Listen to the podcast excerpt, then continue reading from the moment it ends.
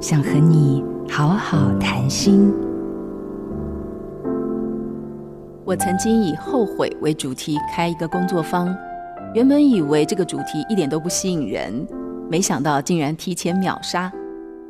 第一次成员彼此介绍，我要大家说说自己最后悔的事。原本因为赌气不回家看爸妈，没想到竟然没机会了。要先拼事业，再来注意身体。躺在病床上，才发现为时已晚。原本想要顾家之后再发展兴趣，结果却顾了一辈子的家，好后悔自己的兴趣却这样耽误了。后悔是很深的绝望，因为时光不可能倒流。大家为过去的遗憾哀悼之后，我们一起想象，一年后我们可能会因为什么事而后悔。大家纷纷说出了一些答案。没错，这才是我们努力的方向。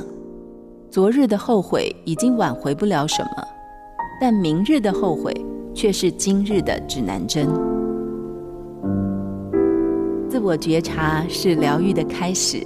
我是台中张老师中心心理师马杜云。